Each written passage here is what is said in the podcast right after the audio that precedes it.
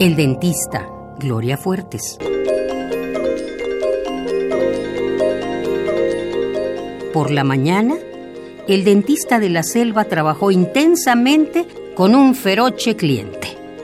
El rey de la jungla era un león imponente, con colmillos careados y al que le faltaba un diente. Por la tarde, dijo el doctor dentista a su enfermera reciente, Pon el cartel en la choza, no recibo más pacientes. Ha venido un cocodrilo que tiene más de 100 dientes. El dentista, Gloria Fuertes.